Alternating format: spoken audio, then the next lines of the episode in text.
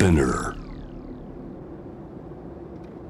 J-WAVE ANA ワールドエアカレント今回は2023年4月22日放送。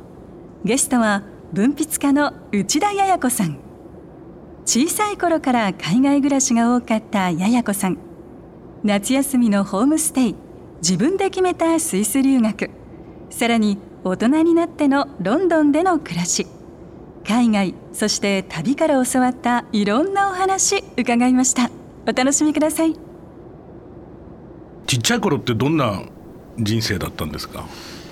あのパパとあのママとってもう想像がつかないんですけど、まあ、あの実質母子家庭だったので、で私は一人っ子だったのであの基本的に学校の休みになるとポーンと長い、まあ、インターナショナルスクール行ってたんで、はい。2ヶ月ちょっと休みがあるから、ん。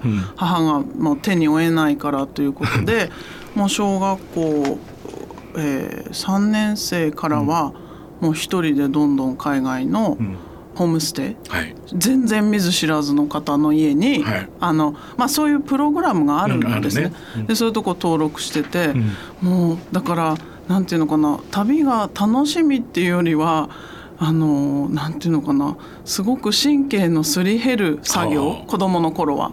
次はどこに飛ばされるんだろうみたいな。飛ばされるってやつだもう感覚的には。でやっぱり見ず知らずの方のお家にお世話になるってすごくストレスフルでもあるじゃないですか、そうだ楽しいことももちろんありましたけど、うん。だそういう中でかなり旅を通して私は揉まれて成長できたし、まあ、母のポリシーっていうのがそんな私一人で 人間を育てられるわけないんだからあのよよそ様に、はい。あ世間に、まああの揉まれてうん。育ってほしいっていう、まあそれ後付けかもしれないんですけど、うんうんうんうん。そんな感じで、ちょっと無責任にいろいろ放りな投げられて。なるほど、うん、だから9歳の時に初めてニューヨークの,、はいあの本当にアジア人一人もいない郊外に、うん。あの行きまして1年間。ほ本当にこれはちょっと捨てられたのかなって思そうぐらいね。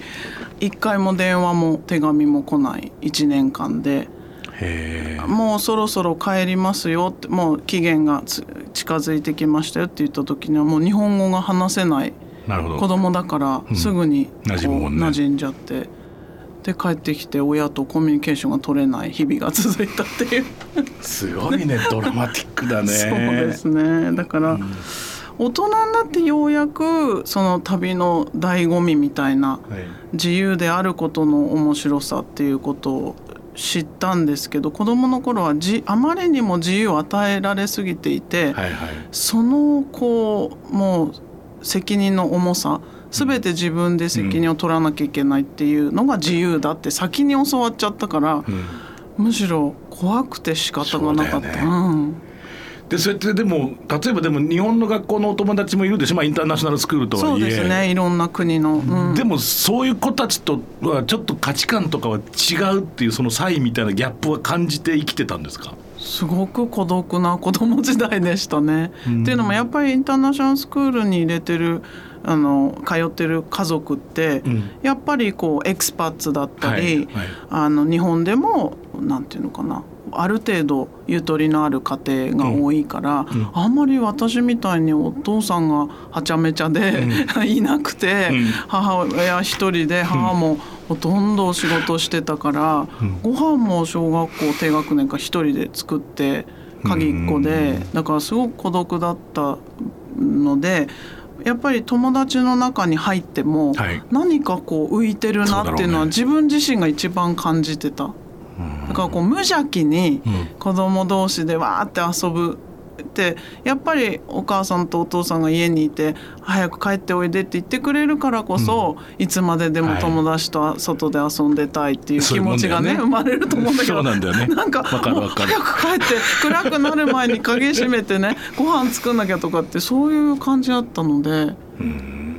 まあでも本当に何でしょうね。旅で言えばアメリカそのから始まってアメリカでもいろんな州に回ってたので、中学校ぐらいになってからはあのフランス映画がすごく好きで、うんもう本当に安直に響きが素敵っていうだけでフランス語教室に通って。うんそしたら母が「じゃあフランス行けばもうアメリカじゃなくて フランス行けば」って言って「ええ!」って思ったけど何にも喋れないうちからもうあのフランスの家庭に預けられたから、あのちゃんとした教科書の勉強っていうよりはもう音で会話で。入っていっでも。言語ってそそっちの方がまあまあね実際使える言葉っていうのは教科書をやったって絶対無理じゃないですか。やっぱりその現場現場っていうか。そうです。かもしれないですね。毎回毎回うん。うん話すことで、っていうか、はい。話す時に、はい。僕なんかもう本当にさずいぶん年取ってから英語の現場にポンと出ちゃったもんだから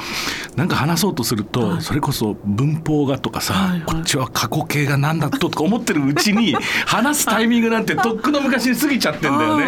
え博士さんでもそうなんですか？いや僕全然英語できないままそれこそセリーヌ・ディオンのワールドツアーに放り込まれたから。じゃあある意味私のちっちゃい時代と重なるっていうか。それそれを30前にやってなって おやおやこれどうしたもんだろうなみたいなことでしたよね。はいはい初めて私自身が本当に日本ではないどこかへ行きたいと思ったのが高校生の時に、うんうんあの一回インターナショナルススクールからあの後に都立の普通の地元の高校に入ったんですね、うんうんはい。1年経ってから。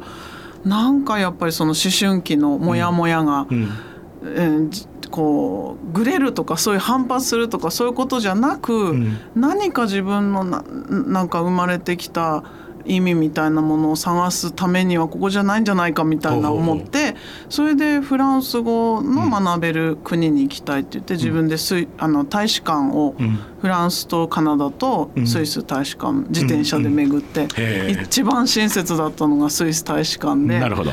でパンフレット見せてくれて。うん。一番すごくそのいろんな種類のうん。子どもたちが来る学校どこですかって聞いて、うん。自分で決めて、うん。それであのこういういろんな書類を送って母に「一応買ったからいいですか?」って後で聞いてただものすごい学費が高いからうん。却下されるだろうなって思いながらえプレゼンしたらうん「あいいわよじゃあ振り込み先だけ教えて」って言って もうその次すぐ数週間後には飛んでいたっていうことで、まあ何かそのうち我が家はなんかポリシーがね確固たるポリシーがああるのかないのか？な なんか不思議なうん。感じでうん。子供としてもいつも拍子抜けするっていうか、うん。こういうふうに言うだろうなと思っていくとそうじゃない？学っていうことでいつも裏切られてましたね。まあでもキリンさんらしいよね。そうですね天の弱なの。うんだしでも その天の弱であるっていうその人間の本質みたいなものをはいちゃんと受け入れてはい人生を送られた人だと思うし、あーありがとうございますだから八重子さんもそうやっておさお育てになられたんだろうなと思うよね。そうなんです。うんお母様との旅はでもたまにはありましたか？いやもうそれこそ私が育った時期ってバブルの時代で母はまあ役者をやってて、えー作品以外はコマーシャルにたくさん出ていたので、コマーシャル撮影っていうと必ず海外だったんです当時。だからもうしょっちゅうあの学校休んで、ん。あの母はマネージャー現場につけなかったので、うん。その分娘連れて、はあ。まあ、言葉通じるからこの子通訳で連れてくわとかって言われて。で平気で1週間とか2週間とかってごっそり休めて、ん。あのある意味その母としては学校で勉強してるよりも世界見た方がうん。うん。あなたのためになんじゃないっていう、二言目にはそう言ってたから。まあね学校も当時はすごくやす理解があってはい。休ませてくれて、本当にいろんな国行きましたね。その欧米だけじゃなくて、例えば？私すごく印象に残ってるのはやっぱりエジプト。あそう。初めての中東はい。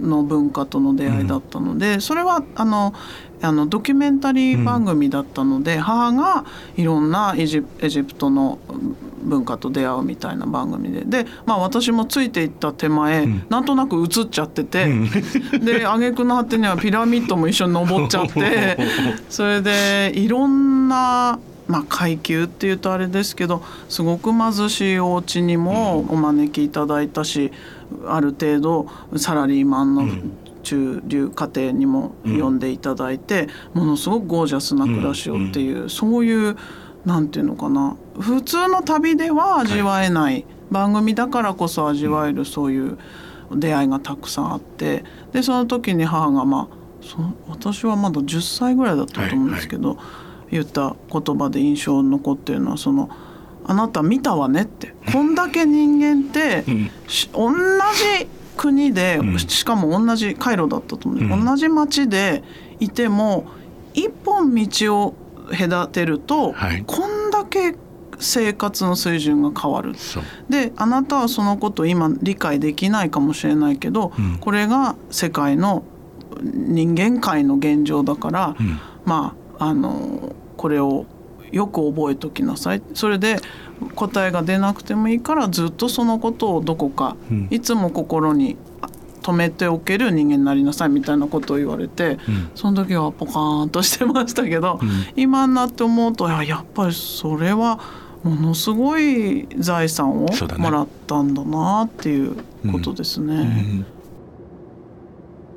うん小学校の頃からのその、はい 毎毎年の夏休みのホームステイって覚えてらっしゃるだけでどどれぐらいの場所行かれました？国と申しますか、うん町というか。そうですね。えっ、とニューヨークの郊外でしょ？えっ、とアメリカアトランタ、アラバマ、バーモント、オーストラリアだとシドニーとかブリスベンとか。でフランスはトゥール、ラロシェル、モンペリエ、ニース、まあ、パリとか、うん。い今こう思い出すところでもそんな感じで。すごいね。うん。でもいろんな家庭があって、うん。文化の違いはもちろんそうなんだけどなんかこうやっぱりそれまで孤独だった子供時代うん。鍵っ子でね、あの寂しかった子供時代だったんだけどそういう違う家庭を見るとそれぞれのまあ抱えてる問題がある。一見楽しそうに幸せそうにお父さんもお母さんも揃っている家庭なんだけどもやっぱり住んでみると分かる、うん。みんなそれぞれの事情っていうのが子供ながらに肌で感じることができて、あ私はこれでいいんだと、うん。こういうスタイルの家族に生まれて育ったけど、うん。それを卑下することはないんだっていうこともその文化とはまた別の部分で教えられたっていうか。もちろんもうこんなハッピーな家族がいるのっていう家族もいたし、うん。ドアを一枚こうね抜けるとあこんな風にやっぱりみんな人間は一筋縄ではいかないなっていうのもあるし。そりゃそうだよね。うん。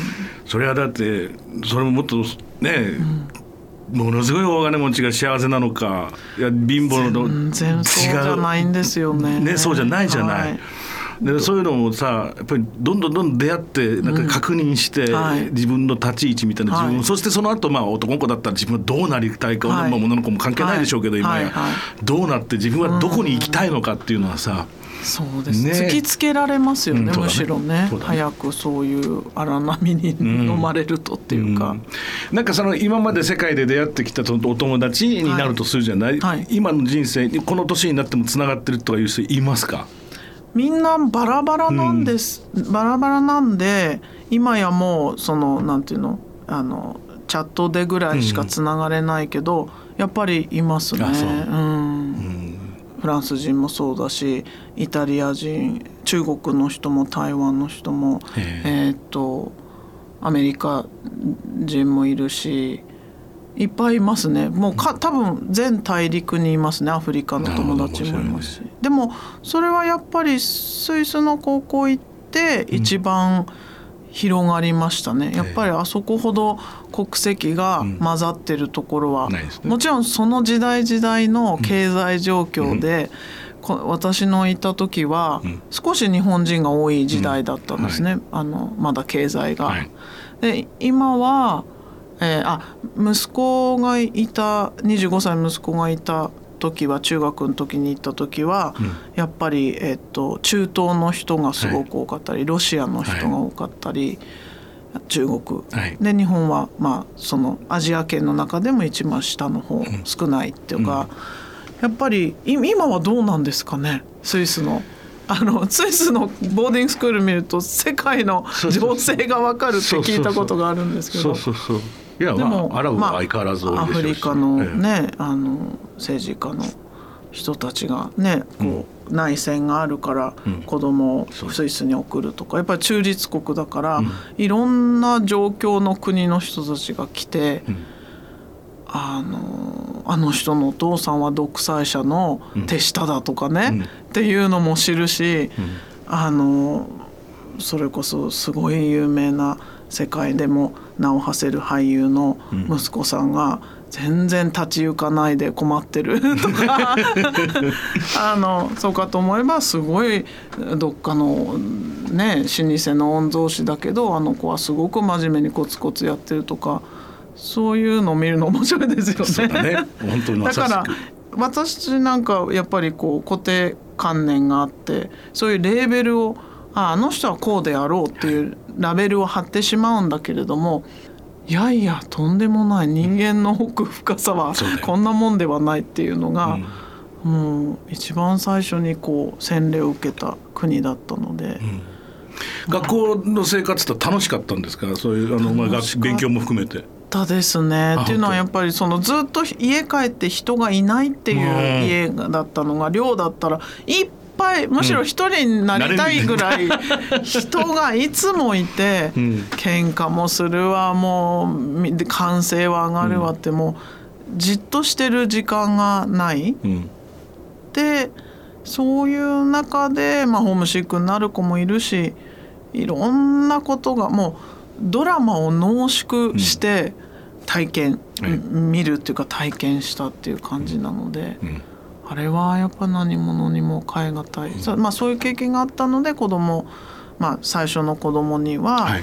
そそこに行かせたいなその国にうん。行かせたいなと思ったんですよね。ロンドンにお住まいだったのって実質何年から何年なんですか、2012年から移住して、うん。えーっと5年ですね。あそう。でそれは、まあ、ずっと痛かった部分もあるんですけど母が、ま全身がんでもう余命が宣告されちゃったので。はい。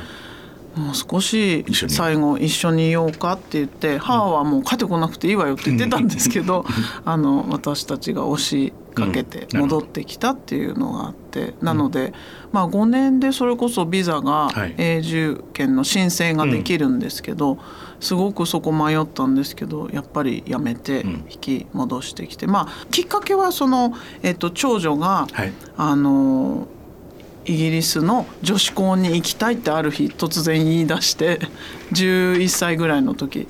すごいね。突然ピンポイントで。でお兄ちゃん長男はもうすでにその時スイスに行ってたので、ボーディングスクールに「うんえスイスの同じ学校だと楽なんだけどダメなの?」って言ったら「いや私はお兄ちゃんとは違うイギリスのうん。女子校に行きたい」って。何だったんだろう何で見た何でそれをあれしたのかはい一度もその具体的には聞けてないんですけど、うん。でやっぱり本人がいくつかピックアップして、あの受験してうん。入れたところに行ったっていう。で私たちは最初はあの寮にうん。セトルインちゃんと住めるようにするためだけに夏休みの間行っただけなんですけど、そのうちずっとホテルもねって言ってサービスアパートメントに移り住んで、であ旦那さんも一緒だったんで、旦那さんも「あもう2週間ぐらい仕事が伸びてるからまだ入れるな」って言って、うん。そのうちなんかみ街歩いてるとなんか物件のね、あいろんなチラシが貼ってあって「わあここ素敵なんて言ってるうちに、ん。あの内覧して「うん。え借りれるって借りちゃう?」みたいな。だからもう全然計画性がなく。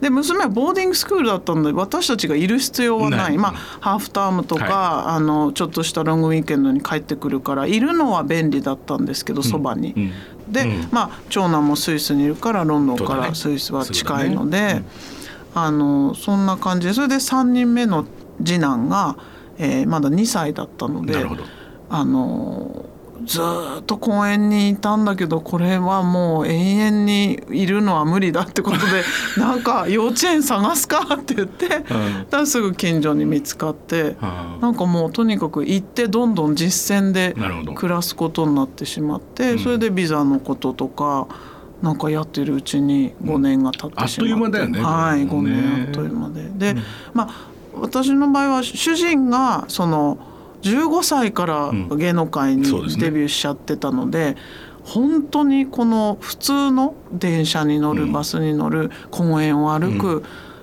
なんていうのスーパーに自分で買い物行くっていう、そういう当たり前の普通の暮らしっていうのをやっぱりどうしても割愛して生きてきちゃって。そうだね。でだからすごく憧れがあって、まああの東京でだって別に騒がれるわけではないんだけどもやっぱりなんとなく人の目があってでもロンドンにいたら誰も知らない。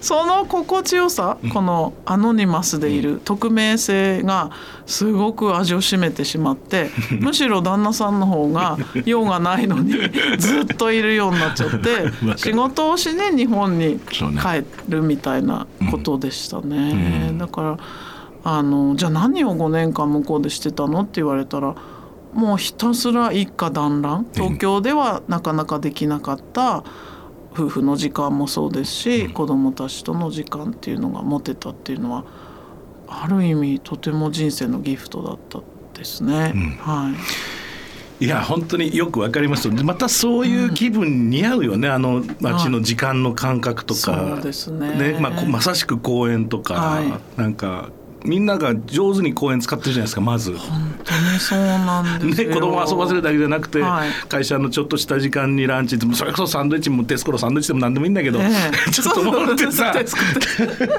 てちょこっと行くって、でそこで時間をちゃんと使えてる人たちがはい。ね、上手にそうなんですよね。で、うん。子供の学校がちょうどハイドパークの真ん前だなのおでね。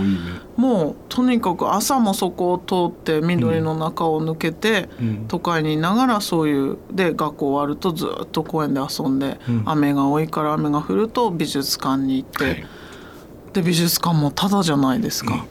で夏になると例えばビクトリアアルバートミュージアムは、あの中庭のあの池があって、でそこで子どもたちが自由に遊べる、はいで全然咎められないんですよねね。そういうことが。うん。で美術館で本物のあのアートの前にベタっと座ってずっと 絵描いてる子供がいたってね。うん。邪魔だとかね怒られたりしないし本当になんていうのかな寛容というか、あらゆるうジャンルの文化に対しても世代に対してもなんかこう入っていける余地がある。はいっていうのがロンドンのなんか風通しの良さ、そうですね。うん、なのかなそうですね。っていう。これいつか旅行記を書いてみたいって本当ですよね。なんか八重子さんの目を通したその旅とか面白そうだな。いやー本当拙いんですけど文章を書かせてもらってるので、うん。やっぱり私が一貫して人生を振り返るとやってきたことってそういう旅だったんだなっていうのを思うと、うん。まさしくあの振り返りながら、うん。またそこの昔行った土地に戻ってはい。何か感じることとかっていうのも書いてみたいなとか。うん。ちょっと思いは果てしないんですけど、でもこの今日ここにお招きいただくにあたって、うん私にとって旅とかっていうことを考えさせてもらえたから、はいあそういえば旅行記書いてき、うんみたいって思えたのであいいですねもし実現したら、はいまたここ書いてこの番組に また戻ってくっていただくしかない。そうですね。そして、はい今日このご紹介したいのがこの最新翻訳の絵本です。これもう読ませていただきましたけど。いやー面白いねこの本。すごく感覚的うん。に世界のこの、まあ情勢というか人間の心のありようが分かるっていうか、私だから絵本にしか伝えられないことを一番体現してる絵本なんじゃないかと思う、うん。言葉はすごく少ないんですけど、はい。点だけで、はい。白と黒の点だけで、なんていうのかな。移民の問題だとか格差だとか貧富の差だとか、そういうことを描けていてイタリアの役者さんがうん。ある日突然書いた原作なんですって。タイトルが「天君と僕はここにいる」というんですけど現代は「ドッツ」もうシンプルに「ドッツ」なんですけど。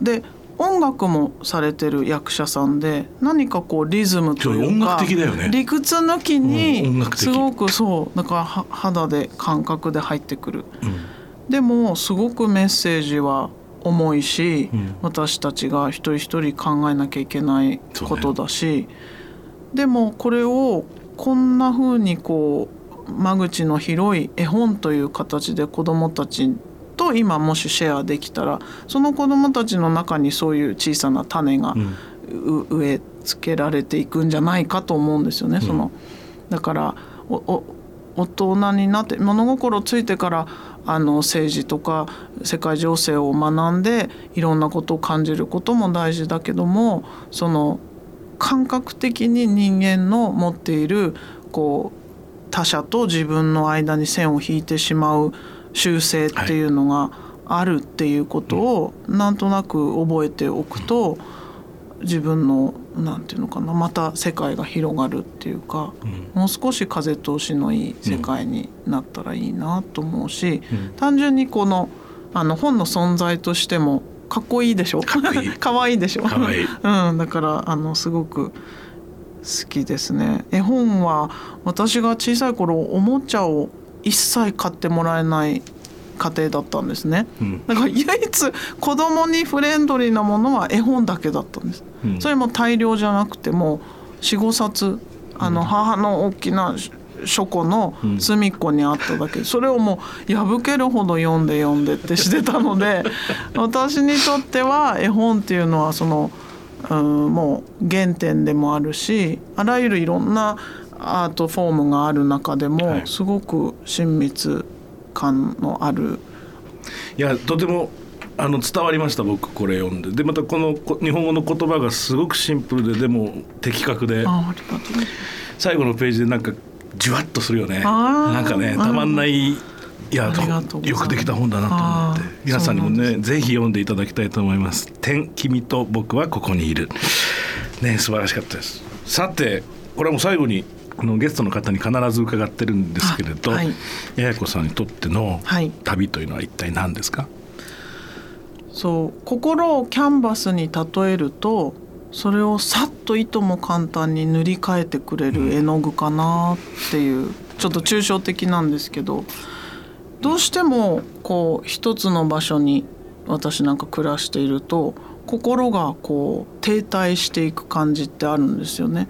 それはさっき言ったそのいろんな先入観とか価値観も含めてなんですけどなんかこれがスタンダード自分のスタンダードこの箱の中でこういろんなことを判断していくっていう割と凝り固まってってしまう自分の癖があってそれをスッと違う土地に旅した瞬間に全然自分のスタンダードはスタンダードじゃなかったんだっていうもうさっと塗り替えられる自分の世界見えている世界が。でそこからまた影響を受けてどんどんどんどんその旅をしていくことであの自分の内面を掘り下げていけるしまた世界に向かっていろんな発見していけるっていうその。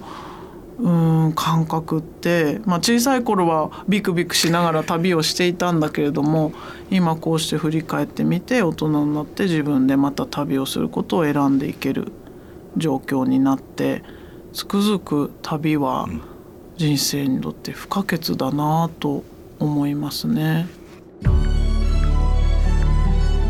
ANA World Air Current